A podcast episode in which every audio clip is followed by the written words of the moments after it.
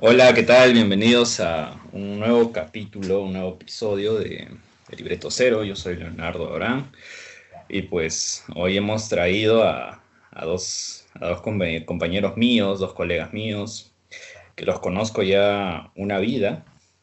Ellos son Kate Hurtado y Ricardo Díaz. ¿Cómo están chicos? Buenas noches. buenas noches, ¿qué tal? Buenas noches. Muy bien, chicos, ¿cómo están? ¿Cómo se encuentran allá en casa? Encerrados. no, es broma, es broma. supongo que disfrutando el tiempo en familia. Lo dices con una seguridad envidiable, mija. no, no, la verdad es que sí, era algo que no pasaba durante los últimos años, poder estar con mis padres y mis hermanos tanto tiempo juntos, entonces si tengo que verle algo bueno a la cuarentena, creo que esa sería la mejor razón. Muy bien. ¿Y tú, Ricardo, cómo estás? ¿Cómo va todo en casa? Aquí también bien. Eh, bueno, también pasando más tiempo con la familia, ya que había esa costumbre de que cada quien estaba trabajando bastante y, y más los estudios, las clases y todo. Y ahora estando no todos en casa, como que estamos ahí más frecuentes, estamos ahí como que más en contacto y todo. Y es una vivencia que, bueno, ya después de casi un año ya estamos ya entendiendo cómo, cómo es la mecánica dentro de casa. Y estamos ahí, nos estamos apoyando entre todos. Me alegro por ustedes, chicos. Hoy vamos a hablar de un tema muy, creo que muy entrañable para nosotros. Es parte de nuestra vida de colegio. Ya lo habíamos hablado en, ciertas, en ciertos podcasts, pero hoy este, este episodio se va, se va a dedicar solo a ello. ¿no? Nosotros pues fuimos acólitos, monaguillos, o como quieran llamarlo, en, en la congregación salesiana, para ser exactos, en las casas salesianas de Huancayo. Cuéntanos, Kate, ¿cómo, cómo, cómo te conociste con Ricardo y conmigo? A ver, compártenos con, todos nosotros. Ya, a ver, veamos hasta donde yo recuerdo. Ah, nos conocimos en el año 2014, cuando ustedes estaban en cuarto de secundaria y yo estaba en segundo de secundaria. Y nos conocimos por las novenas, ya que para eso ah, yo todavía estaba en el de mi colegio.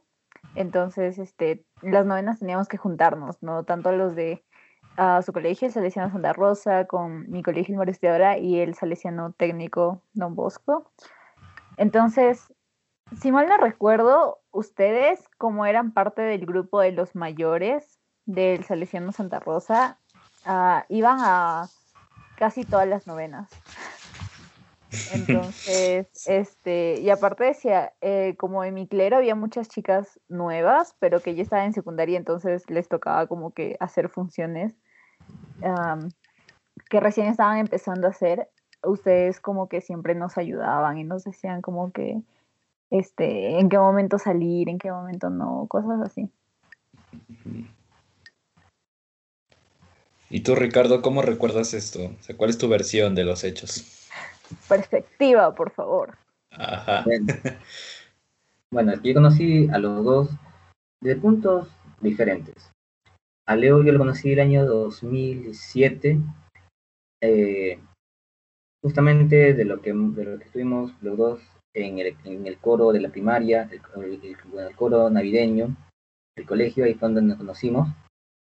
Pero todavía no hablamos, todavía no hablábamos mucho, sino fue hasta el 2008 que empezamos a hablar empezando como que discutiendo, porque, porque en principio como que había como cosas que no, que no, que no quedábamos de acuerdo, hasta que un buen día en, en, una, un ensayo de padre, de danza de los padres, nos quedamos los dos ahí como que estamos, estamos ahí los dos nomás, empezamos a jugar, a jugar, a jugar, y de la nada como que empezó esa interacción que empezamos a jugar tanto que nos caímos bien y seguimos jugando y al siguiente al recreo, al recreo seguimos jugando y y así poco a poco se fue formando una amistad que ya pues tiene ya más de una década. En cambio de Kate, yo, yo conocí a Kate por su hermano, porque su hermano, él estaba postulando a la alcaldía desde el año 2010 para que, para que tenga su el 2011. Y bueno, pues este, yo, yo lo conocí a él porque yo también tenía como que cierta aspiración a algo así. Y él, lo que logró sobre la el año 2012. Y no fue hasta el año 2014 que recién conocí como tal a su hermana, a Kate, justamente también en las novenas. Y ya pues de ahí este, llegaron, llegaron las chicas de Macidadora y ahí fue donde conociendo cada una y estaba Kate y es como que ¿tú no eres, la hermana de Frank? Sí. Y bueno, pues así fue como, como, como empezó como empezó también este, toda esa historia. Ok, bueno, yo, yo recuerdo que eh, a ustedes, los, bueno, Ricardo, como él menciona, lo conocí en, el año 2008 y, y ya para ese entonces nosotros éramos los encargados, ¿no? En 2014 ya éramos los encargados de, del clero de Selección Santa Rosa y yo me acuerdo que una, una semana antes de la, de la novena, el primer día de novena, llegaron pues las chicas de María Auxiliadora. Eh, para mí fue gracioso porque entraron plan de que por poco y les ponían pues One More Time de, de Britney Spears. Entraron todas unas divas, ¿no, Ricardo? No sé si recuerdas. Me acuerdo de eso. ¿Qué? claro que no. Oye, sí era cierto. O sea, ustedes entraron todos. Mucha que parecía la, la. No sé, el desfile de Victoria's Secrets. Era, eh, para nosotros era un chango porque éramos, éramos un grupito recontra reducido porque no todos asistían a esas reuniones de viernes. Pero ustedes llegaron en mancha, o sea, era un grupo muy grande. y, y, Ricardo, pues, este, me dijo, ah, son las del María ahora que no sé qué. Ah, y yo para, para recién para cuarta secundaria, recién nos empezamos a integrar a ustedes casi. Entonces los anteriores años como que no era mucho, tampoco era muy partícipe de, las novenas como acólito. Entonces cuando llegó cuarto de secundaria, 2014, me empecé a involucrar más. Ahí es donde conocí aquí a, a Kate Hurtado, porque Kate era, este, no sé si eras la encargada en ese entonces, Kate. Entonces ya empezamos a, a socializar más todavía, ¿no? a entablar una amistad que hasta ahora dura. Sí, en el 2014 todavía no era encargada, pero, o sea, sí me acuerdo que para el 2014 lo que pasó fue que más de mi grupo de amigas entraron a las acolitas justo para ese año, porque yo ya había estado desde un año antes. Entonces, quieras o no, yo ya sabía un poco más pero eh, recién fui encargada el año siguiente con ustedes. Claro. Eh, otra cosa que yo recuerdo, y no sé, ustedes este, me ayudarán a compartir esta anécdota, fue cuando en uno de esos ensayos, no recuerdo para qué fue, eh, una lluvia torrencial, ¿no? Entonces, aquí entre los tres, el más loco es Ricardo. y muchas personas creen lo contrario, pero es cierto, el más loco era Ricardo. Entonces, yo me acuerdo de que en ese entonces estaba, ¿cómo decirlo? Bueno, tenía una crush, ¿no? Con, una compañera de, Kate. Y, nos quedamos, pues, eh, la, la, compañera, no voy a decir su nombre, la compañera Kate, no sé quiénes más nos quedamos, ¿no? No Kate, al, a mojarnos en toda la lluvia. Recuerdo que Ricardo fue el primero en, lanzarse al centro del patio, porque los que no conocen, el Salesiano Santa Rosa es enorme, el patio de, central es enorme.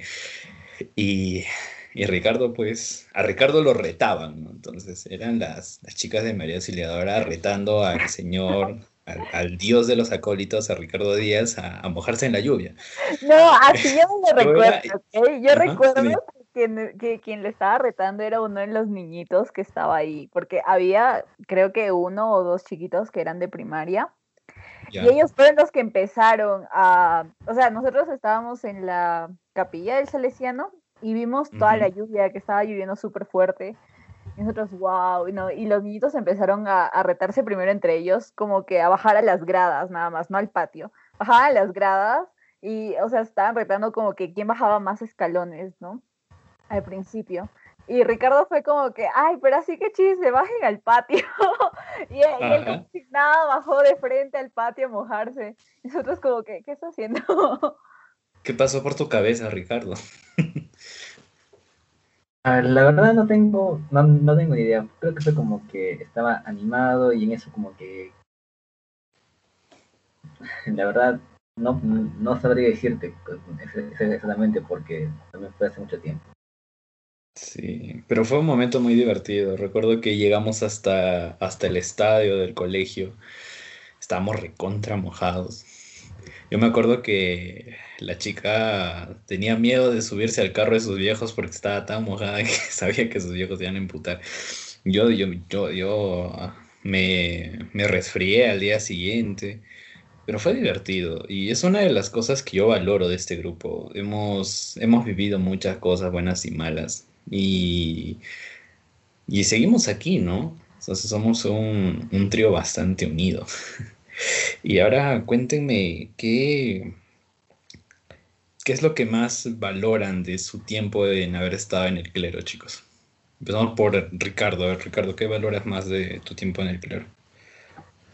Bueno, el tiempo en el clero no solamente me ha ayudado este, a formarme como, persona, me ha ayudado también este, al, bueno, este, habilidades y, capacidades de, dirección, administración y un tanto también lo que es liderazgo, aunque también me ha ayudado como que a poder ser como profesor, porque yo, o sea, no es que, no es que me crea un profesional en la, en la educación, pero al menos ese tiempo que estuve ahí con los chicos se sentía bastante gratificante y bastante bien.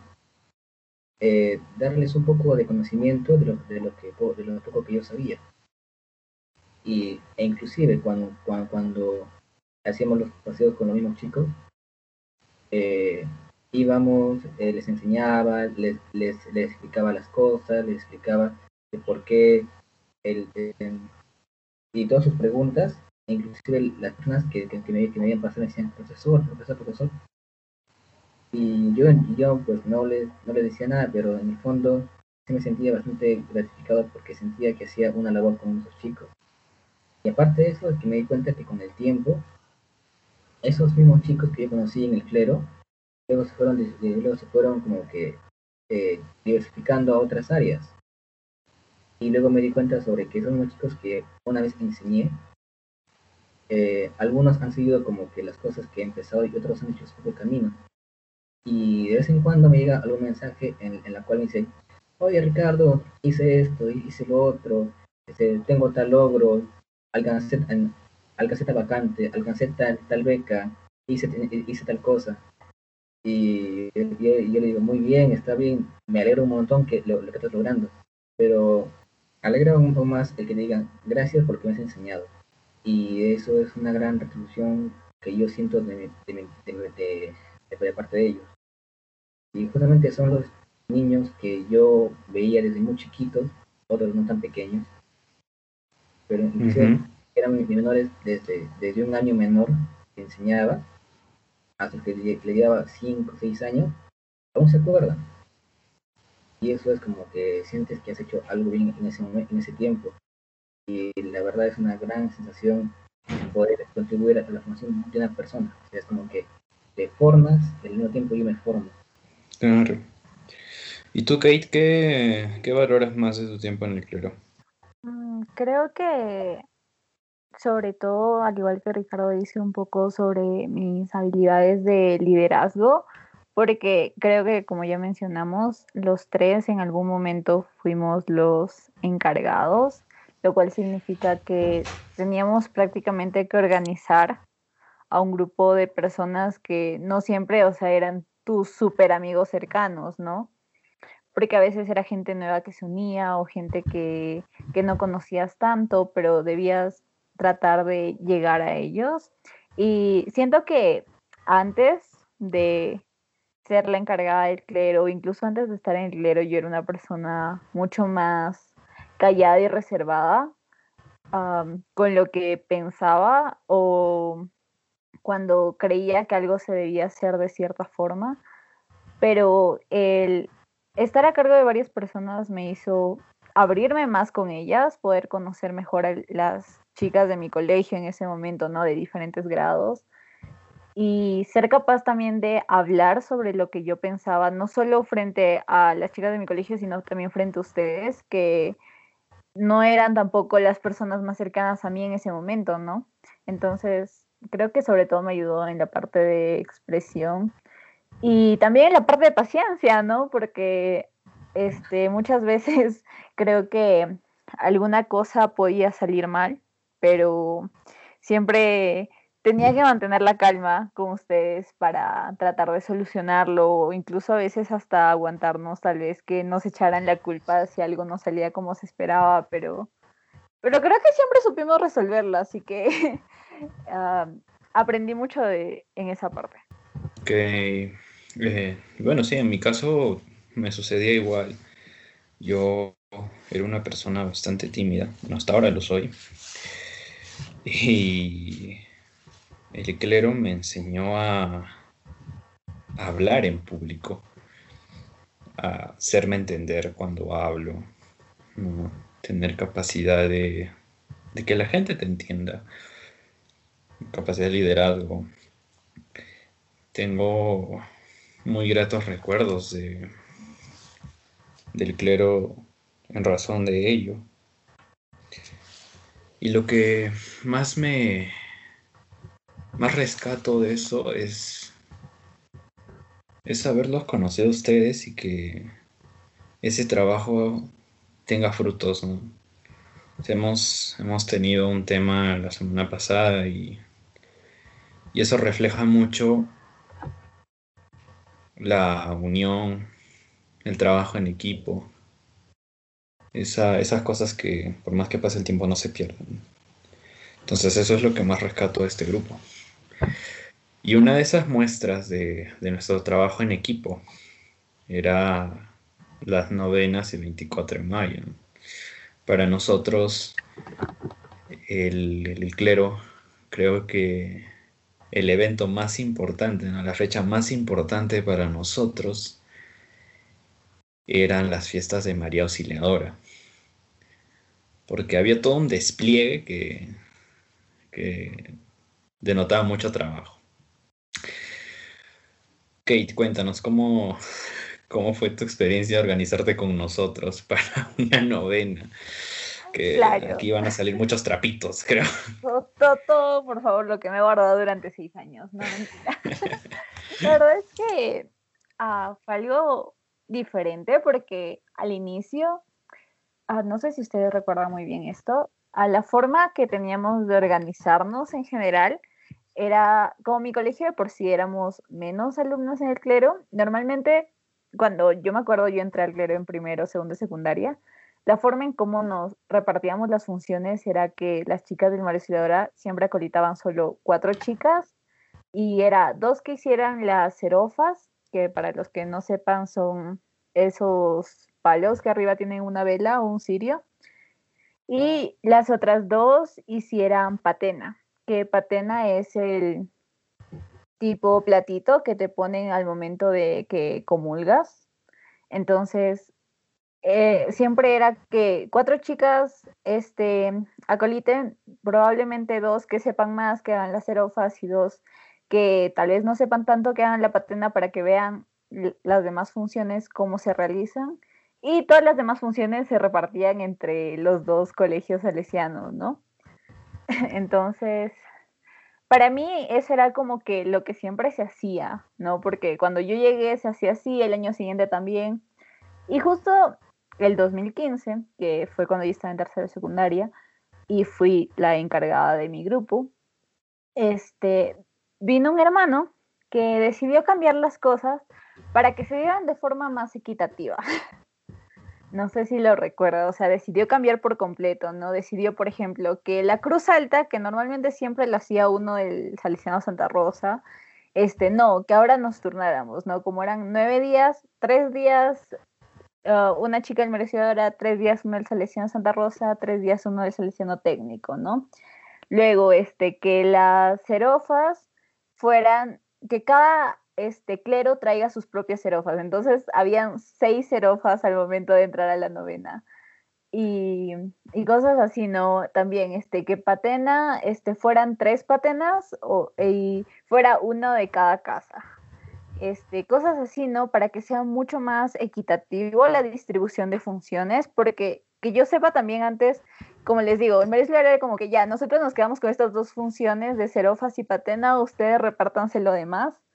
Y ustedes a veces como que tenían conflictos, ¿no? De que si quien debía hacerlo llegaba o no llegaba, o que algunos querían que esta función le toque a su casa y el otro no, ¿no? Entre los dos salesianos había como que a veces eso, según yo recuerdo. este, y cuando decidieron cambiar todo eso, yo, yo me quedé como que ahora tengo como que conseguir chicas que hagan todo tipo de funciones, ¿no? Porque enseñarle, digamos, a una chica que recién ha entrado al clero que haga patena es fácil, porque es como que solo tienes que enseñarle a que mueva el platito prácticamente. Mientras que es mucho más difícil enseñarle a hacer campana y que sepa en qué momento tiene que tocar o cuántas veces tiene que tocar o este hacer servicio al altar y que se acuerde este en qué orden van las cosas, no sé, ¿no? O sea, son funciones tal vez un poco más complicadas si es alguien que acaba de llegar y apenas si sabe el orden de la misa, ¿no? Entonces, este, me acuerdo que yo llegué y me dijeron eso, ¿no? Y yo como que, bueno, supongo que tendré que acomodarme a esta nueva situación y, y, me acuerdo que andaba con mi agendita, pues en mi agenda anotaba, ¿no? Este, qué días nos tocaba qué funciones y a quién le designaba cada función, este, y ese día también, este, al menos durante la novena, me, me iba a los salones de todas las chicas, ¿no? Este, para, para decirles como que, oye, hoy día no te olvides, que te toca hacer esto, por si acaso, ¿no? También qué tal a alguna se le presentaba algo y no iba. Entonces, si me decía en ese momento para cambiarla o algo así, ¿no? Y, y, fue interesante, no sé, ustedes cómo recuerdan esos días. Tú, Ricardo, ¿cómo lo recuerdas? Los tiempos de las novenas. Me acuerdo muy bien sobre que para ese año, justo para 2015, no tanto fue el, eh, un hermano, porque ese, año teníamos mm, nuestros, nuestras opiniones divididas con personas que estaban en ese momento, pero, que, pero quedamos como que entre todos que sí, de que los días que le toque protagonismo a esa casa, que de verdad le toque su protagonismo. Ahí fue donde el, primer año que justamente empezamos con la Cruz Alta siendo una mujer y desde entonces ya se quedó esa tradición que justamente los días que le toque a la anunciadora, la cruz alta y la principal le sean todas mujeres. Como también el día que toque, que le, que tocaba al técnico, sean ellos los principales que asuman la mayoría de, funciones. Pero yo me acuerdo de las novenas de, de, desde mucho antes, porque yo iba a las novenas ya desde ya desde ya primaria y siempre era más de gente, siempre, siempre. Y no fue hasta el 2010 que yo empecé en, el clero, en, el acolitado, y yo entré como colado, prácticamente. Siempre entraba como colado. Y eh, lo que luego lo que hacía era pedía un alba y luego luego ahí metía y como ya seguía las funciones apoyaba en lo que podía luego ya pasaba ya el tiempo ya los chicos ya, ya, fueron ya, ya, ya se fueron yendo al colegio eran, eran promoción y todo. Y, a medida que pasaban los años, ya más o menos para terceros de secundaria, ya como que teníamos más protagonismo en lo que era las funciones de, de las novenas. Y siempre ha sido todo un, todo un trabajo laborioso. Porque eh, son muchas funciones de, de, las, de las normales. Tienes ahí el, el, el incenciario, las serofas, la cruz alta, y necesitas muchas más patenas de las que deberían. Y bueno, pues este hablar novenas es bastante porque no solo eso, también los ensayos, las prácticas con, los otros colegios, la verdad que es un, o sea, para, para, para ponerlo como que más, más en tierra esto que quiero decir, es que son experiencias muy gratas, muy gratificantes, pero que sí toman mucho más tiempo que la misa normal. Y ahí fue, ahí fue donde yo empecé a, a conocer gente fuera de mi colegio. Y aparte sobre que empieza con esa, con esa interacción, em, empieza mucho más lo que es tu formación eh, religiosa compartiendo con otras personas. Y ahí también fue donde nació más la, la, devoción por María, Auxiliadora, justamente las novenas era hacia María Auxiliadora. Como que estar ahí era, era o sea, era, era solamente conocer gente, hacer más amistades, aprender a dirigir a más personas, pero también era formar la parte religiosa que, que, luego más adelante este, se quedaría encalada en, en mí. Ahí, ahí, se queda.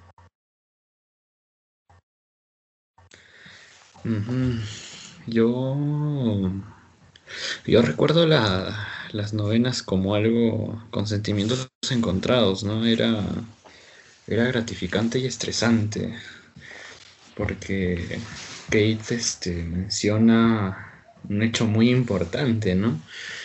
La llegada de un hermano que nos cambió todo. Sí. Yo, yo recuerdo que llegó ese hermano, que ahora ya creo que ni siquiera está en la congregación, eh, llegó y nosotros éramos encargados, entonces él dijo, no, ¿saben qué? Ahora yo me voy a encargar de esto. Y todos como que, ¿qué? o sea, ni siquiera entiendes cómo estamos organizados ni nada. Recuerdo que nos daba temas así bien randoms y creo que la nueva generación quiere retomar eso y no hay que permitirles. Eh, recuerdo que esa novena fue desastrosa porque una fecha llegué al, a la novena, al, claro, al, a la sacristía, me puse su alba y me dijo, quítate, esa es mi alba. Y por esa bendita alba no acolité ese día.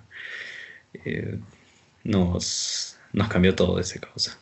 Pero creo que también nos sirvió para organizarnos mejor, ¿no? O sea, no, creo que no ha sido tan malo que haya llegado alguien a movernos el piso.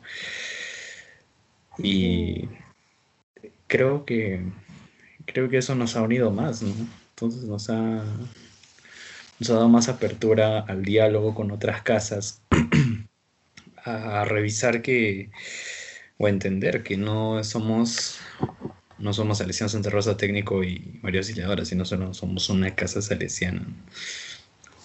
Aunque siempre hubo discrepancias, siempre, siempre, y sobre todo con una casa.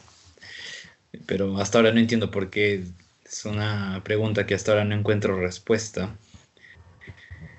Eh, y, ya, ¿no? Eso, eso fue las, las verbenas de, la novena de María Auxiliadora. Era muy tedioso. Yo me acuerdo que también con Ricardo manejábamos nuestras, nuestras agendas con, con la gente anotada ahí, que cada quien hacía su, su respectiva función. Teníamos miedo de que si uno no llegaba.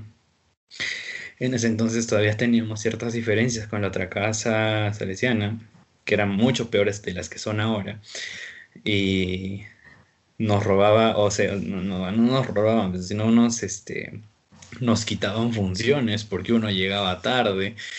Entonces llegó un punto en el cual nuestra, nuestro grupo se volvió una competencia.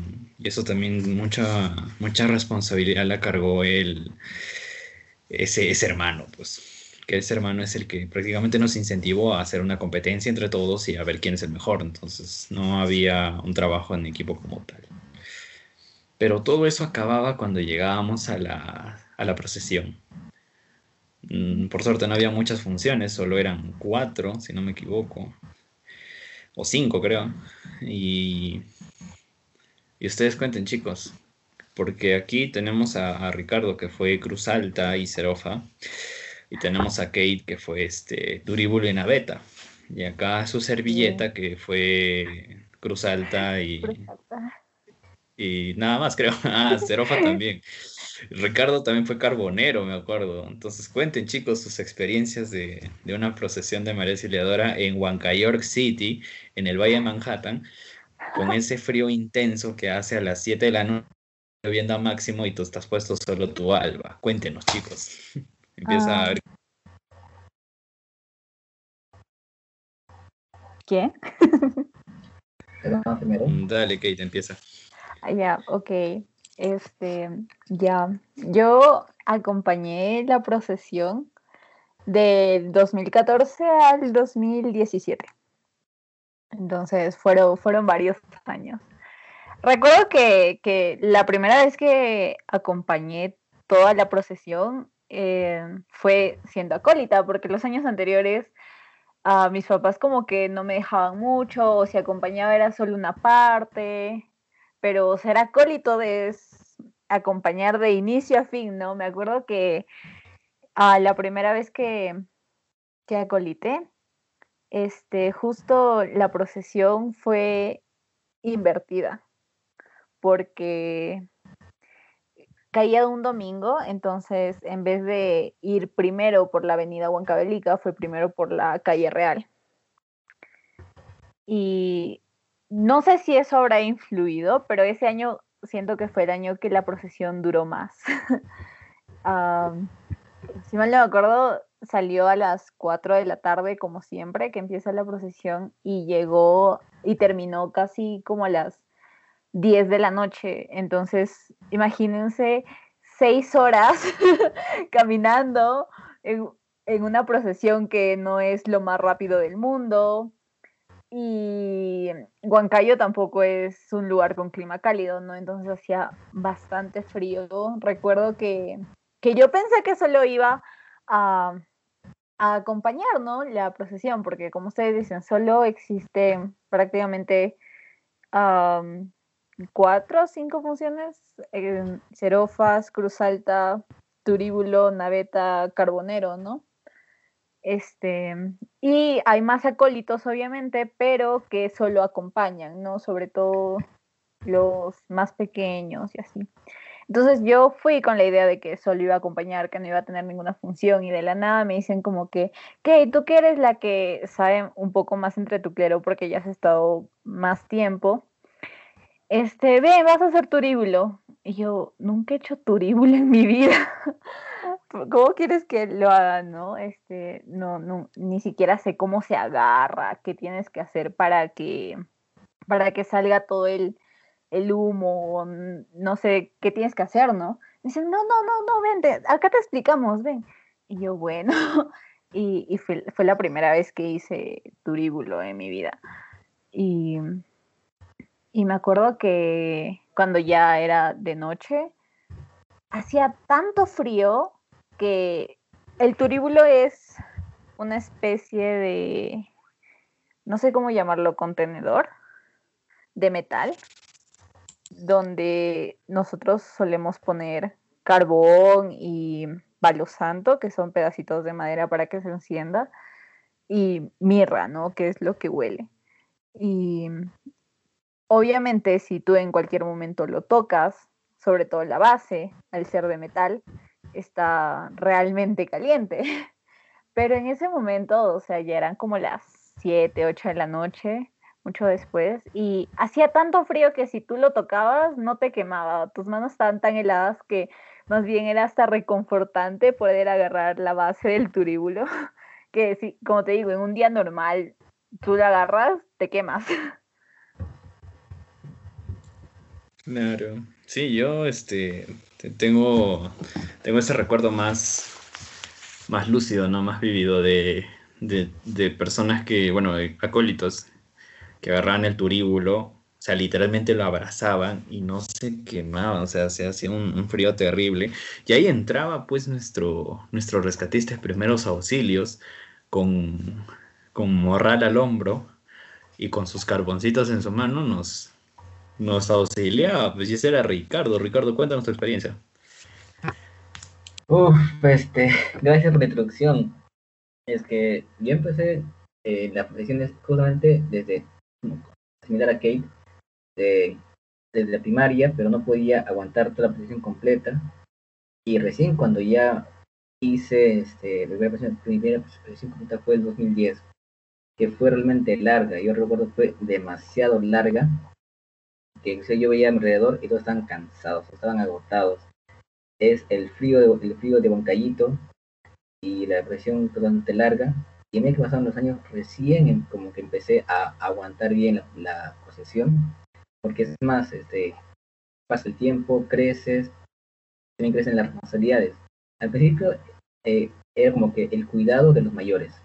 Todos, todos veían por mí, veían que esté bien, que esto, pero pasaban los años y yo tenía que también empezar a cuidar a los menores. Y ya pues después de, después de pasar por las funciones de naveta, de turíbulo, después de pasar este por, por lo que era Cruz Alta y Cerofas, también de, de, acompañante. Ya por los últimos años, ya, ya, ya, con todo lo que ha visto, después de casi cuatro años de acreditado en procesión, la gente se ponía mal. La gente este, se desmayaba, le, le, se, se, le bajaba el azúcar, este, le daba mareos, y en, eso como que también empecé a, un poco a investigar el porqué de, el porqué de cada cosa y bueno, y bueno, creo que eso fue parte de uno, de los incentivos que tuve para mi carrera. Y dije, ya, ya para, para la última procesión, eh, quiero que todo salga muy bien. Y ahí, este, moral al hombro, junté todo lo que era, todo, todo lo que veía que, que, era, que era, que era indispensable para que los chicos estén bien. Llevar ahí este, un kit de primeros auxilios, este, aparte del alcohol, el, el, algodón, pastillas. Uh, como siempre, faltaba carbón, así que llevé carbón aparte, llevé este palo santo, mirra, y para, y para el extra, para, para que la gente eh, pueda aguantar bien la procesión, siempre tenía que llevar este, ahí chocolates, chocolates y agua, cosa que eh, tenía ahí, al, tenía ahí a, la gente aguantando bien la, procesión, sobre todo los más pequeños, que se les hacía muy complicado porque cuando yo empecé no, no permitían que los de primaria puedan acompañar la procesión. Para cuando yo estaba con el colegio, ahí recién les, les hemos dejado que vengan, porque importa que sean pequeños, los pequeños aguantan más que los grandes. Con eso desde mi perspectiva. Y ya, porque eso, eso yo lo venía ya desde, ya desde antes, desde años atrás que la gente le faltaba el azúcar, tenía que, buscar por donde sea, ir corriendo, buscar algo dulce para que se le suba el azúcar, o que coman algo, o que estén ahí masticando para que se repongan, comprar agua por, donde sea, y ya pues también es romper un poco lo que es este, la formación, que tenía que salir, buscar, otra vez volver y darle al pequeño, al niño o, a, un amigo que esté mal ahí, mejor ahí todo el momento. Y ahí, ahí, ahí surtido, como que tener a la mano todo, como que, ¿estás bien? ¿Cómo te encuentras? Ya, este, ten, ten, esto, toma esto, este, o si no, este, ¿estás bien? ¿Te, te cansado? Ven, ten, coma esto. Y así, este, que los chicos puedan estar avanzando, puedan aguantar bien. E inclusive cuando eran más pequeños era mucho más sencillo este, poder animarlo de esa manera. Es como que tenía un, chocolate ahí guardado, el niñito no podía aguantar bien y en eso, en eso es este, la forma, esa forma de animar. Mira, mira, mira, te doy un chocolate si llegas hasta la avenida. Y te doy dos chocolates si, eh, si llegas de esta avenida a la siguiente. El niñito este, se animaba, es como que ya está bien, ya, Se ponía animado y pues este, él de verdad cumplía eh, y cumplió en su momento y, como que, como que le, le, le, chocolate y le di encima uno más porque me encantó, me encantó tanto como, eh, cómo fue su reacción y, y, y, y, se logró. Aunque, era, aunque también de forma inevitable siempre hay gente que se pone mal. Siempre hay gente que ya pues este, está por encima de lo que se prevé en ese momento y gracias a Dios hubo gente en ese momento que que, me ayudó al, traslado de la gente que, que se desmayó. Y o si no a retirar a la gente que, que de verdad no podía continuar. E inclusive nos, nos, nos tocó una vez una procesión en lluvia. Estamos ahí aborreciendo todos en grupitos todos encontrando alguna, alguna forma en cómo poder estar ahí aguantando aguantando porque cuando estás ahí en el, en el clero no solamente tienes que empezar y terminarlo bien acompañando a la Virgen, no puedes dejar, no puedes dejarla en ningún momento. Mientras, mientras que el público puede un rato aborrecerse en algún lugar, tienes que quedarte ahí al medio, porque estás haciendo justamente compañía a la Virgen en su procesión. Y ahí es donde ya sale ya el ingenio y a todo lo que se pueda. Y es muy cierto, cuando, cuando a veces que no, que no llovía, tal era el frío, y encima que las algas no eran como que abrigadoras, solo son de tela delgada, tenías que agarrar el turíbulo y cuando llevabas el turíbulo, la gente ahí se desesperaba por agarrar porque tenía frío en las manos. Y era, era uno, uno, de los pequeños, una de las pequeñas satisfacciones de estar ahí. Pero aún más que eso es que sientes de que, de que te estás acompañando algo que lleva tu fe. Y al final es, eh, continúas todo el trabajo, continúas todo, todo el camino y sientes la satisfacción de cuando llegas por fin al colegio. Después de todo ese largo camino, porque no solamente es un camino plano, es un camino este, con bajada. Aquí mis eh, eh, van, a corroborar, que tienen que pasar por, por dos puentes, de los cuales uno de ellos es bien pronunciado, en la bajada del tambo, es la bajada y la subida del tambo ahí, ahí, si no sufrían, son los que cargaban a la Virgen porque tenían que cargar contra bajada y contra subida.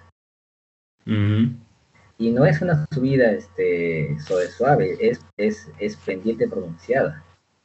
Y luego de eso, este, como en nuestra querida ciudad a veces la gente no conduce todo bien, hay muchos rompemuelles. Y ya, pues este, es cargar a la Virgen con rompemuelles al menos por, nuestro lado, como que también, más que nada, la, parte de la del tambo sí también es una parte que, que te quita energía, pero luego llegas al colegio y ves a todo el recibimiento, a toda la gente que está ahí, que, que, te, que, está, esperando, y llegas, por fin la, por fin la Virgen llega, llega, llega al colegio, y es el momento de poder compartir. Nosotros, nosotros después de eso nos decían que teníamos una cena en el, colegio, en el comedor del colegio, y bajábamos junto con la, con, la, con la banda, con, la banda del colegio, perdón que sea tan redundante palabra, bajábamos y, tomábamos cena junto con todos, y eso era el momento de, de integración y amistad que teníamos después de todo lo que hemos acompañado. Y es como que tienes tus momentos gratificantes después de, después de ese, ese esfuerzo. Y verdad que se siente tan bien. Así es, así es. Eh, bueno, ya hablaste todo, creo que no, no tengo nada más que agregar. Yo, yo recuerdo que, que salíamos muy emocionados, era, era un, un carrusel de emociones, era la procesión. Salíamos ya que con la energía a tope y poco a poco el propio cansancio, el frío, la lluvia, porque no solo fue un año, fueron varios años que, hemos acolitado pues en lluvia, yo creo que la mayoría de años. Y hubo una fecha en el que a un, a un acólito, creo que el mismo, la misma naturaleza de un padre, ¿no? Preocuparse por su hijo, le puso la casaca del chivol encima del alba y, se armó motín, creo, en la, en, la procesión porque todos empezaron a decir, ¿cómo es posible pues, que le haya puesto su casaca encima de su alba, puta madre? O sea, un infierno. Sí. Y nosotros le pedimos al chivolo que se, se le quite la casaca. Hubo un problema con el padre, no sé Ricardo si recuerdas el nombre del niño, y que, que casi nos quedamos sin, nuestra pues, sin nuestro puesto de encargados por culpa de ese niño, porque ese niño se paraba quejando de todo y él juraba y perjuraba que iba a ser el encargado de por vida, que no sé qué, una vaina así. Ajá, ¿te acuerdas del nombre del niño? Sí, me acuerdo pero espero, en, espero que esté donde esté en este momento, pero que vaya muy bien. que nos devuelva nuestro puesto. y, y así, esa era nuestra, nuestra bronca con el chivolo. Me acuerdo que al chivolo lo sacamos de la procesión porque le dijimos, no puedes estar así, que no sé qué. Y su papá, me lo llevo, entonces ya, señor, lléveselo. Se armó un lío y todo en plena procesión. O sea, teníamos a todos los de cuarto de secundaria eh, amarrada, eh, ahí cargando la soga, todo. O sea, fue algo bochornoso, creo yo, ¿no? Un paltaza total. Recuerdo también que, que, bueno, yo salía con una de las, de las acolitas y me quiso armar este papelón, ¿no? Me quiso armar escena en plena, en plena procesión. Yo estaba en quinta secundaria, me acuerdo. Ah, ya me acordé cuál de las acólitas fue con las que Ya, ya. A mí, mira, o sea, acá, ya me están destapando. ¿eh? ¿No decías que este era para sacar los trapitos? Sí, pero era ahora para sacar los trapitos. y yo me acuerdo que le dije, mira, mira flaca, no hay, no hay, no hay lógica en tu argumento. Te lo voy a dejar pasar pero déjame que, o sea, que, hablemos después de la procesión porque se había vuelto loca, o sea, loca, loca. no sé si escuchar este podcast, espero que sí. Y se dé cuenta que sí estaba loca. Un saludito para ella también. Entonces fue, yo me acuerdo que es una de esas anécdotas, ¿no? Me acuerdo que también eh, eh, yo en ese entonces ya llevaba Cruz Alta Ricardo se encargaba, Ricardo era de, la Cruz Roja de los acólitos y para allá la para allá llegar al colegio de ingeniería, o sea, era tanto el frío, neta, era tanto el frío que mi mano ya estaba pegada a la cruz alta, que no podía ni siquiera despegar, porque, o sea, era, era tal el frío que de verdad mi mano ya ni sentía mis manos, o sea, era, era, era terrible, pero, o sea, y, ese, y con eso concuerdo con Ricardo, el tener la satisfacción de llegar al colegio, y encima, mira, estando cansados porque nosotros nos empujábamos toda la procesión, cosa que muchos no hicieron era llegar, tener satisfacción. Y aún así, quedarnos algunos a cantar, otros bajábamos a comer, era, era muy satisfactorio, ¿no? Y más aún lo hacíamos por el, por el amor a la Virgen Auxiliadora, ¿no? Era muy bonito, era sacrificado porque creo que nos hacíamos penitencia de todos nuestros pecados de todo el año, creo. Que, que, sí, la, sí la sufríamos. Huancayo es muy pecador, chicos. Por eso llovía en todas las procesiones. Sí, era, era la penitencia. No, pero sí, había bastante satisfacción al momento de llegar y, y como tú dices, o sea, el hecho de acolitar en una procesión normalmente era, no era una obligación, ¿no? Era por, por voluntad propia, ¿no? A diferencia de, de tal vez cuando acompañas porque estás en la banda y sí o sí tienes que tocar o porque estás en tu quinto secundaria y dices, bueno, es una vez en la vida, ¿no? Pero ser acólito es más de una vez, es aguantarte las cinco horas de procesión, pero, pero lo haces porque quieres, ¿no? La verdad es que, que no, no lo sientes realmente como una obligación, por más que, que haya lluvia, te mueras de frío, estés cansado. Y, como ustedes mencionan, al final llegas y dices, wow, lo, logré, lo hice. Y, al final todo es por tu fe. Exacto. Yo tengo muchos recuerdos en la procesión. Recuerdo que hasta me desmayé en la procesión. O sea, 2015 para mí fue un año muy, creo que muy místico, porque hasta ahora no encuentro motivo, razón o circunstancia por qué me sucedían esas cosas. y pues en, la procesión también me pasó, porque en la novena, y esto lo contamos en, un podcast pasado, en la novena pues me desvanecí. Sí, sin más. O sea, no, no hay otra explicación lógica, pues me desvanecí. Fue un, 21, creo, de, mayo, por ahí, cerca a, la, verbena. Me recuerdo de que estaba a un paso de caerme en plena procesión a la entrada de la iglesia. Y, y pues creo que fue una forma para, para, poner en fa mi vida, porque creo que no la estaba pasando tan bien. Entonces, esa fue mi experiencia con, con las novenas de María Auxiliadora, con la procesión, que en las verbenas, que era el último día de novena también, que nadie asistía a la iglesia si no eran por los de quinto secundaria de ese año. Y, y sí, era, era muy, muy bonito, ¿no? Y es muy bonito, esperemos que, que pronto volvamos a, volvamos a ello. No importa dónde, pero lo importante es disfrutar de esa procesión. Ahora hablemos sobre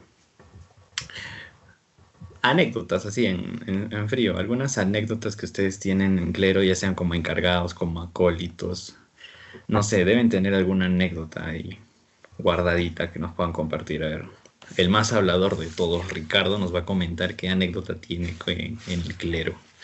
Dale, ¿Qué haces en el clero, Ricardo? Por favor, sí, ya cuenta todo, hermano, porque acá ya, acá ya no puedes ocultar nada, Lo sentimos. A ver, para hacerla corta, todo fue, todo empezó en 2009 con nuestros queridísimos catequistas que, no, o sea, yo de pequeño, yo, yo, o sea, o sea, como que te pasa y cuando eres pequeño ves a tus mayores y dices, wow, yo cuando, yo cuando crezca quiero ser como él. Lo creces y le dices, ¿qué fue? ¿Qué pasó? Porque cuando eres pequeño, eh, tú, dices, cuando tenga tal edad voy a ser maduro, voy a ser eh, voy a ser responsable, voy a hacer todo. Llegas a esa es como que hay lo que falta acá. Y ahí es donde, pone, ahí es donde te pones a recapacitar. ¿Qué fue lo que pasó ese entonces y qué fue lo que pasó ahora? Y, luego me di cuenta, hay cosas en las cuales a, tu, a lo que te han enseñado lo superas y cosas, hay cosas en cuales a lo que te han enseñado este, te falta aprender. Y eso fue lo que me pasó. Eh, porque ahí fue cuando conocido a este chico Paulo, que él es en 2010. Y, y bueno, pues este, con, con, con, el yo lo conocí a él y hasta el año siguiente, que yo tenía como que cierta cercanía con él, yo lo vi ahí acolitando dije, ¿qué fue? ¿Qué, qué, qué clase de ahí? Una, una, misa que fuimos con mi familia ahí y lo vi como que, ¿qué hace él ahí? ¿Por qué? Y ahí fue donde me metí a las cristillas y hubo un chico que se llamaba Isidoro que dijo, este, ¿quieres contar? Y dije, ya, sí, ya. ¿Sabes algo? No, la verdad que no. No, pero tranquilo, este, aquí te enseñamos.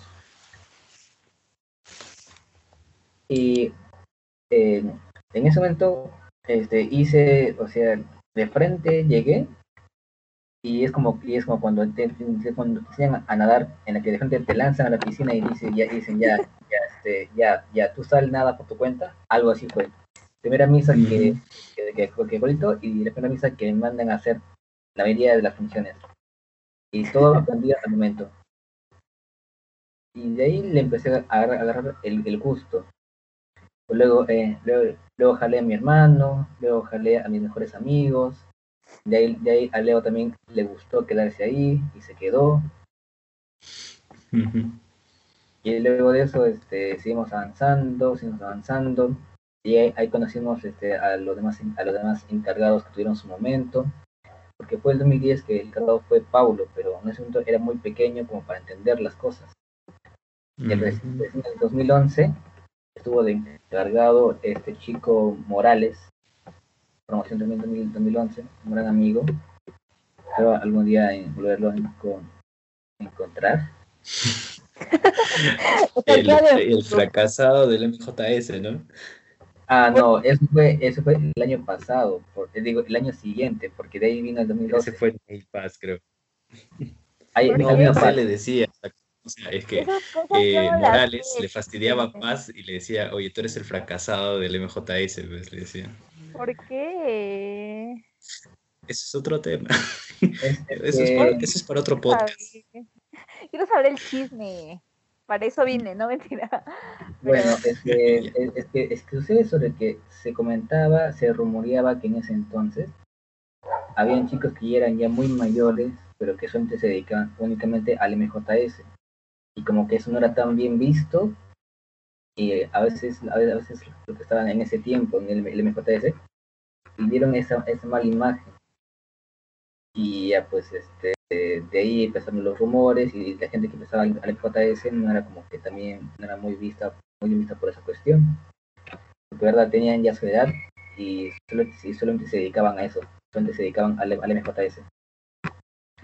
Y ahí entró Paz. Paz, Paz en realidad es muy buena persona, muy buen chico, muy, en su momento fue muy buen dirigente. En su momento fue muy bueno realmente. Y también es en la misma carrera, de verdad muy estudioso el pata. También le tengo una gran admiración, aunque su gestión fue un tanto diferente, pero sí, pero sí tuvo una, pero sí fue una de las mejores que he visto.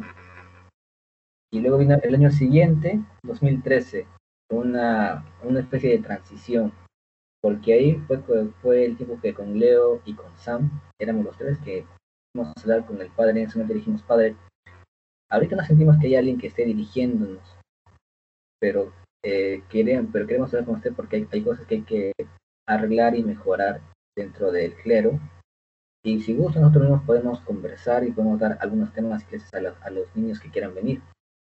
Dijo, ya está bien ya, pero ¿qué cosas faltarían? Porque hasta entonces nosotros usábamos en, en las novenas procesiones la cruz alta y las serofas del estado del seleccionado técnico. Nosotros no, no, teníamos, teníamos un tubo con una cosa arriba, que es un. Oye, no, ese, ese tubo es leyenda, compadre. Ese, ese, esa cruz alta es leyenda. O sea, me acuerdo que con esa cruz alta Ricardo empezó a llevar, ¿no? Y no habían serofas, pues solo éramos, solo eran dos velitas, creo, ¿no, Ricardo? Sí, pues, no fue hasta el 2013 que, que le dijimos al padre, padre, este, hay esto, falta esto, falta esto, y verdad, este, habló bien con el economo del de, de, que verdad les tengo mucha, mucha, mucha, mucha, admiración. Un saludo aquí al padre Fernando Rodríguez y al padre Enrique Abraham. Eh, pues este, de verdad, ese, desde ahí empezamos a tener de verdad materiales propios dentro del, del centro de Santa Rosa. Tuvimos Oiga, pero, pero terminaron con los mejores materiales, pues, o sea, sus cerofas Hay que aceptarlo, ¿no? doraditas, grandes. O sea, ¿vieron las cerofas de mi colegio? ¿Cómo era? Era un palo con, con vela, o sea, ni siquiera era para Sirio, era para vela. Y eran velas difíciles de conseguir. Y me acuerdo a veces se consumían y, y, una vez casi se quema una de las cerofas, creo que en 24 de mayo. Sí, sí, sí. Y lo sí, tuvimos sí, sí. que apagar ahí, en ese momento. Eh, no, no fue en 24 de mayo, fue un día, fue un día peor porque estaba el Monseñor, fue el día de San Pedro y San Pablo. Me acuerdo, Oh, me acuerdo perfectamente porque estaban, está, el, eh, la chica estaba agarrada a su cerofa. Yo ese día no colité, yo me acuerdo que estaba en, en la tribuna, creo, con mi familia. Y vi, que la, las- la cerofa se ardía en llamas y no se habían dado cuenta hasta que en una de esas el, el chico de, del Santa Rosa le dijo, oye, no sé qué el miércoles le habrá dicho, la cosa es que miraron para arriba, se asustaron y se llevaron una cerofa. Sí, recuerdo perfectamente eso. Sí, la verdad es que creo que hubiera sido mejor que se quemara y hubieran comprado otras en mi colegio, la verdad. Sí, yo, O sea, yo, yo recuerdo. ustedes terminaron con las mejores cerofas y la mejor cruz alta. Sí, es que, o sea, y, y, y acá complementando lo que dice Ricardo, eh, nos costó porque a nosotros nos mandaron a hacer requerimiento. En ese entonces todavía estaba el hermano loco y él fue el que nos dijo, ¿quieren eso? Hagan su requerimiento. No, empezamos a redactar nuestro... Yo me acuerdo que redacté el, el- el requerimiento con Ricardo en un internet, lo llevamos al, al padre Fernando. Y ahí es donde el padre Fernando dijo, ustedes van a ser los encargados y cuando cosas que necesiten pídamelas, pero que siempre y cuando esté a mi alcance. Y no creíamos que su alcance iba a ser tan grande, la verdad, cuando llegaron todo eso, porque lo inauguramos en una, en una misa, o sea, nos lo entregaron en la puerta del Coliseo, ¿no, Ricardo? Nos lo entregaron en la puerta del Coliseo, empaquetado y todavía con los números de serie de la, del embarque, o sea, y así, y fue, pucha, que fue un momento de gloria para nosotros, y que los quisimos tanto, que al final, ahora no sé ni cómo estarán, o sea, le hemos agarrado mucho cariño, y es casi, es más que probable que esto va a ir en el flyer de nuestra, de nuestro podcast, esa, esa foto de esas cerofas, y. Exacto. Ya, Ricardo, completa, termina, termina tu anécdota, hijo. Y a ver, eh, claro, por eso, este, hicimos nosotros nuestro, nuestro, nuestro requerimiento Y verdad, nos llegaron, o sea, nos han surtido de albas, nos han surtido de símbolos, nos han surtido de cruz altas, serofas, naveta, turíbulo, todo. Y por fin teníamos más materiales propios. En ese tiempo como que ya no había esos roces, salvo con el hermano este.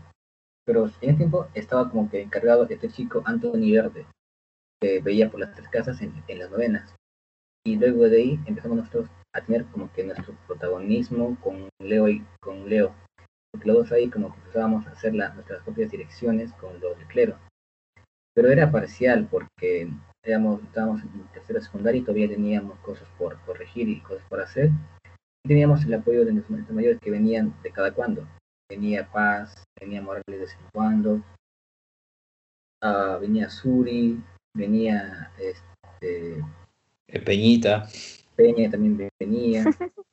Y no fue hasta el 2014 que coincidentemente con nuestra confirmación, nosotros ya nos establecimos como, como co-encargados desde entonces. Y desde ahí, ya, ya como que teníamos ya no solamente unas novenas, procesiones y misas exclusivas de Santa Rosa o como de ahora con el técnico.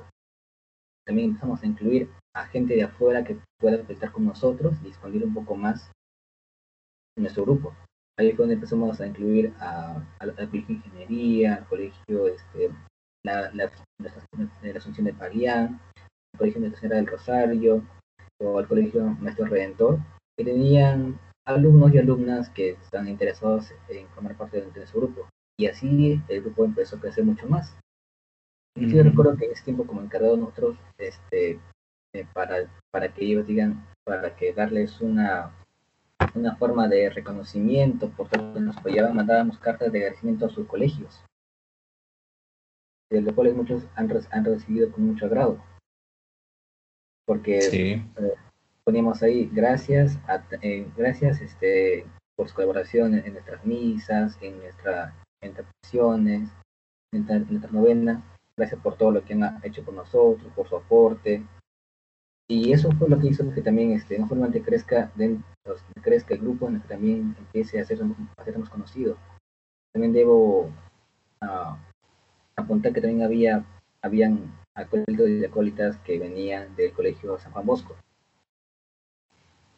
Y fue un año bastante interesante, la verdad, que eh, teníamos una dirección un tanto mayor. Y el año siguiente, ya el 2015, yo tomé como que de ahí empecé ya a, tomar menos, menos, menos actividades, porque entonces yo ya estaba ya en el, puesto de alcalde escolar y fue donde Leo tomó más, más, más responsabilidades de lo que era el clero. Y de ahí yo, yo tenía que hacer esas eh, las, funciones del alcalde, pero Leo era el que estaba más, más, más realizar las funciones del apolitado. Y de ahí, como que en esta, en esta transición 2014-2015, empezaron nuestras actividades que fueron consolidando mucho más a este grupo del clero que teníamos en ese entonces, porque haríamos los compartires. Sí. Eh, empezaban con su con, eh, con sus golosinas y su gaseosa, y luego se fueron extendiendo a tener nuestra propia bandeja de golosinas amplias con galletas de todo tipo, con todo tipo de bebidas, sanas, por supuesto. Obvio, mm, estábamos en el colegio, recuerden. Uy, sí, sí. y, y, bueno, pues este, de ahí, luego de ahí este, pasamos a hacer como, como hacer un directo cada vez más grande porque ahorita cada vez había más gente, había más personas, inclusive había más niños. Tanto así sobre que iban a compartir, este, fue tan grande que, que empezamos en una especie de de, baile con comida, como una pequeña fiesta en la sala de video. Y luego pasó a ser este, carnavales dentro, dentro del patio del colegio. Claro que no hemos hecho eh, nada, fuera, nada fuera de las normas y, se cuidó el mobiliario en todo momento. Pero fue muy divertido porque, porque yo recuerdo que dije, ¿a dónde se fue la gente? Bajo al patio y estamos jugando carnavales. Y, bueno, pues era gente feliz, este, algunos este, que han salido mojados eh, y venían sus padres, ¿qué está mojado? ¿Qué es que lo? Pero igual ellos, igual los chicos se decían que estaban felices. Eh, la verdad ha sido muy, muy bonitas y luego, y luego este, los chicos se comportaban tan bien que eso avanzó a hacer paseos. Aquí mi estimado este, me dio me dio como que la idea, pero no, no me acompañó y tuve que asumirlo, tuve que asumirlo con, con, otro hermano. Eh, que empezamos con nuestro, nuestro paseo de colitos hacia Arguaturo. Los chicos se dicen emocionados, se han divertido, la, han pasado muy bien. Inclusive este, ahí, fue donde ya empecé a tomar, a tomar como que más noción de, lo que es organizar un paseo para muchas personas, gestionar, sacar presupuestos, sacar cálculos y todo, algo que hasta ahora me sigue, me sigue hasta ahorita sirviendo bastante y después este, teníamos nuestros paseos y luego teníamos este, para reunir más pequeñas pizzas con, con gaseosa para cuando hacíamos misas, no, no muy grandes, pero que sí los chicos se comportaban muy bien. Ahí fue donde empezamos con que la cosa se hacía muy bien y aparte que lo hacías por fe, por devoción y por tu formación religiosa, también lo hacías porque también tenías la posibilidad de compartir con más personas, de formar amistades, formar lazos, y eso se quedó también para más adelante, que también hacíamos más paseos. Hacíamos este, más actividades para, para, los chicos y eso a ellos les encantaba. Y después de eso acabó el colegio. Acabé el colegio y bueno, ya de ahí tuve que tomar un paso al costado completo. Nunca volviste, Ricardo. Es, que es cierto, nunca volví yo me, yo me di de lleno a lo que era la, la, academia porque quería ya una universidad, empezar la, empezar la universidad, quería ingresar una vez. O sea, yo, yo, estaba ya preparando ya desde, un, desde años antes, pero postulaba y no ingresaba.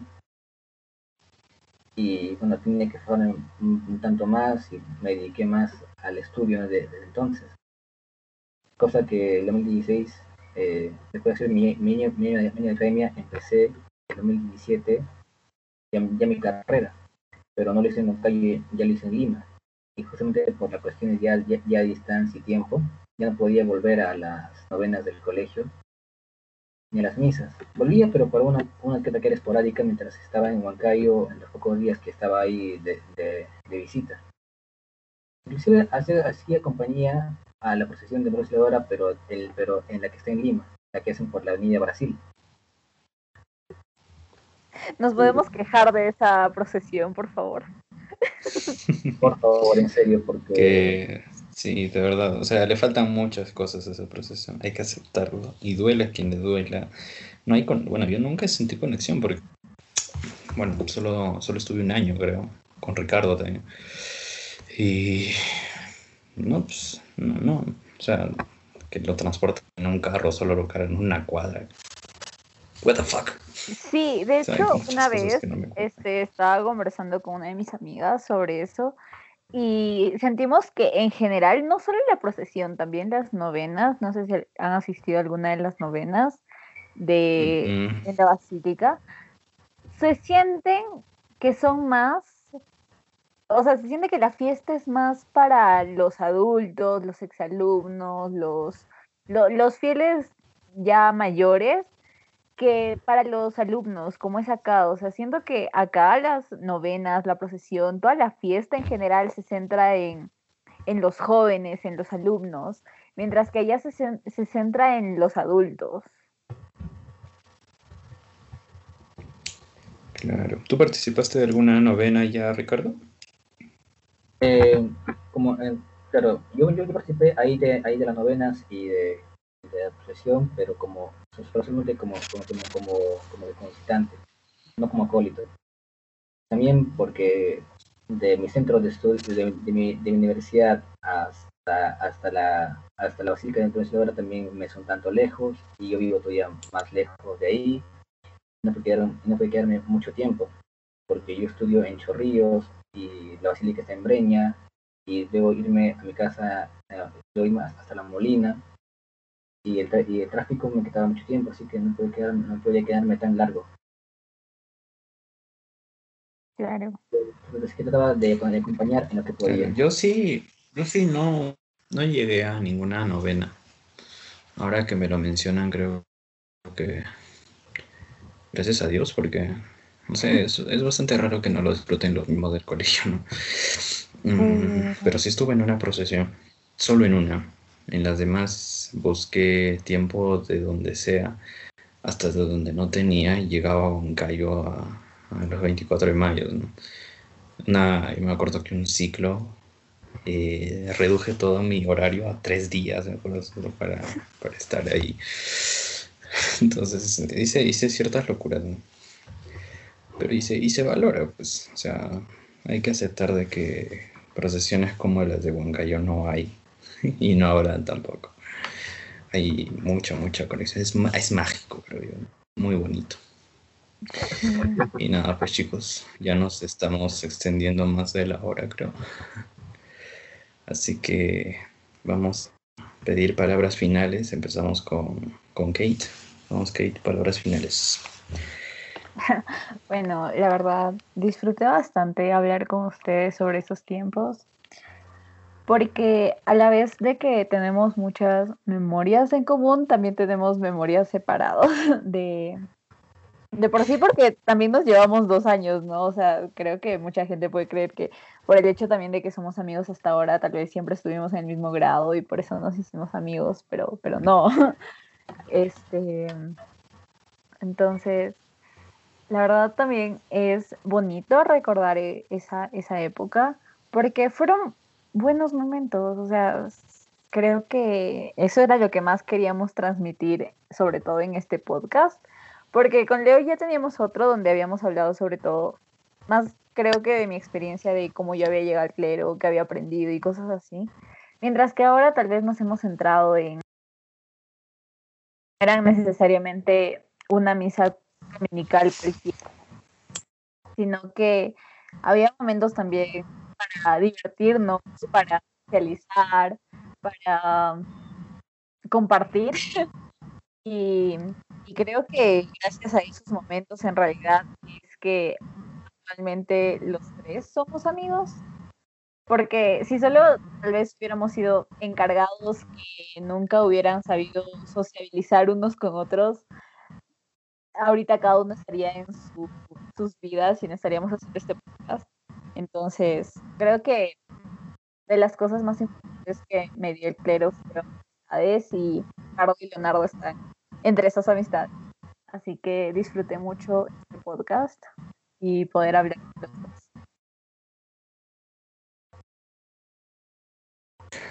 Gracias, Kate. Ricardo, te escucho. Bueno, ha sido realmente bastante gratificante, bastante nostálgico, bastante emotivo para mí recordar todas estas cosas, porque no siento haber, haber aplicado como tal desde hace ya más de cinco años. Recuerdo que volví por un breve lapso del 2016 para organizar un paseo con los chicos por eso ya era ya siendo externo y yo no y yo tenía que pues, pedir en ese tiempo eh, consultas a los chicos que estaban ahí para ver cómo, cómo unas cosas, apoyarlos. Pero ya no era igual porque ya, yo estaba, ya estaba enfocado en otra meta y luego el año siguiente tuve que viajar. Y verdad, recordar todo esto me llena de mucha alegría. Hemos vivido por tantas cosas y, y verdad que es cierto lo que dice Kate no hemos sido solamente encargados, sino como lo que hemos sabido socializar en ese entonces y hasta ahora, y nos seguimos encontrando. Eso es lo que, lo que le decía sobre que el clero no es solamente para, tu formación religiosa, tu formación personal, sino que te ayuda a poder establecer amistades, establecer vínculos, te une con, la, te une con las personas. Y las personas también te hacen bien.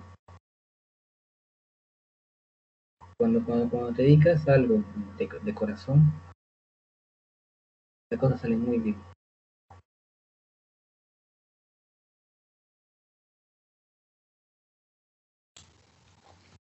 Gracias Ricardo, de verdad muchas gracias a ustedes chicos por por haberse dado el tiempo de estar aquí. Y es cierto, ¿no? Creo que este episodio es una oda a la amistad. Hemos vivido mucho y nos ha servido este, este grupo para fortalecer esa amistad. Uno, para conocernos y fortalecer esta amistad. Me siento realmente feliz por eh, pertenecer a, un grupo como el de ustedes. Espero que, que sigamos teniendo más, más cosas así, de verdad. Creo que tenemos mucho por hablar también y tal vez esto no va a ser suficiente.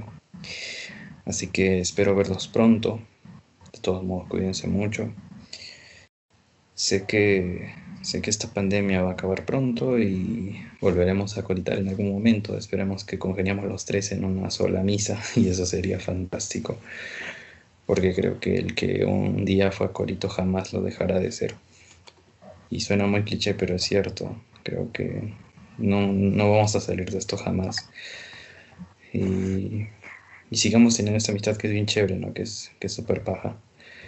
Así que nada, chicos, muchas gracias. Igual a todos los, nuestros oyentes, sean pocos o muchos, igual muchas gracias por estar aquí, escuchándonos en cualquier parte del mundo. Será hasta una próxima ocasión. Bye. Bye. Adiós.